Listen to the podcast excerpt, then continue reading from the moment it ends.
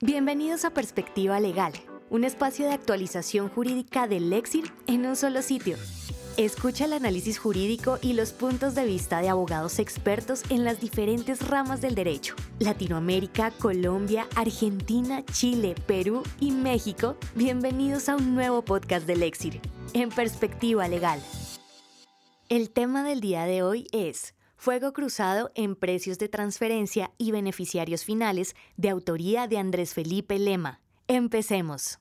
Es probable que se cruce información que alerte a la autoridad tributaria. En el capítulo 11 del título 1 del Estatuto Tributario ET contiene las fuentes legales del régimen de precios de transferencia, PT, que deben cumplir las transacciones entre vinculados económicos o partes relacionadas en virtud del principio de plena competencia. Este principio busca que el tratamiento financiero de las operaciones efectuadas entre partes relacionadas sea el mismo que tendrían con terceros en circunstancias propias de una economía de mercado, lo que implica, por ejemplo, que el costo de financiación sea el mismo tanto para el tercero como para el vinculado.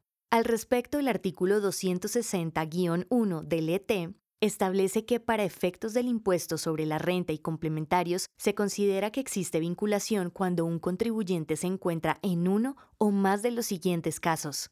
Primero, subordinadas en caso de cumplir con los requisitos mencionados en los literales A o B del artículo referenciado. Segundo, sucursales respecto de sus oficinas principales. Tercero, agencias respecto de las sociedades a las que pertenezcan. Cuarto, establecimientos permanentes respecto de la empresa cuya actividad realizan en todo o en parte.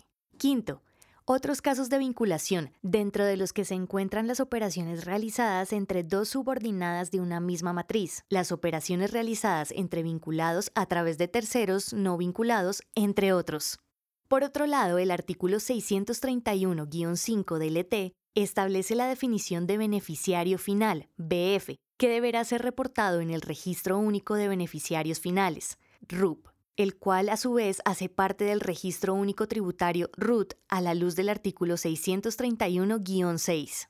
En síntesis, la ley colombiana considera BF a las personas naturales que poseen o controlan directa o indirectamente a un cliente y o persona natural en cuyo nombre se realiza una transacción, Asimismo, este concepto incluye a las personas naturales que ejerzan el control efectivo y o final, directa o indirectamente, sobre una persona jurídica u otra estructura sin personería jurídica.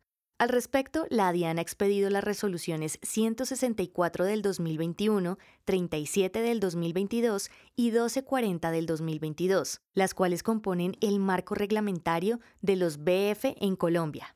Con base en lo dicho, es importante que los contribuyentes tengan claros los puntos de conexión entre las operaciones que deben someter al régimen de PT y las obligaciones que deben cumplir en materia de BF, pues es altamente probable que en el marco de tal cumplimiento se cruce información que, en caso de ser incongruente, genere alertas ante la autoridad tributaria.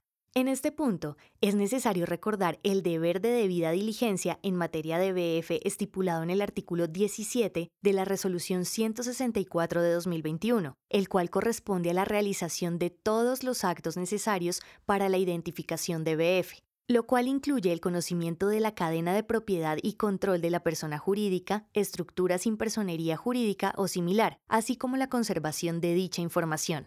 A modo de ejemplo, es posible que en el marco de la identificación de la cadena previamente mencionada, el contribuyente haya debido reconocer transacciones que debían someterse al régimen de PT, creando así un verdadero fuego cruzado entre la información que el contribuyente debió investigar para efectos del RUP y la información reportada para cumplir el régimen de PT. Andrés Felipe Lema es profesional senior de Jiménez y Guita Rodríguez y Asociados y se desempeña en la práctica de consultoría jurídica tributaria. Cuenta con más de dos años de experiencia en asuntos tributarios, corporativos y de litigios contencioso-administrativos, especialmente interesado en el tratamiento legal de las inversiones en Colombia y en los esquemas de optimización de obligaciones fiscales. Agradecemos por habernos acompañado en esta oportunidad. Los invitamos a que nos sigan en nuestras redes sociales y escuchen semanalmente los temas jurídicos más sonados y discutidos por los mejores abogados de Latinoamérica y el mundo. Perspectiva Legal del Exir, una marca de Legal Solutions Group Colombia.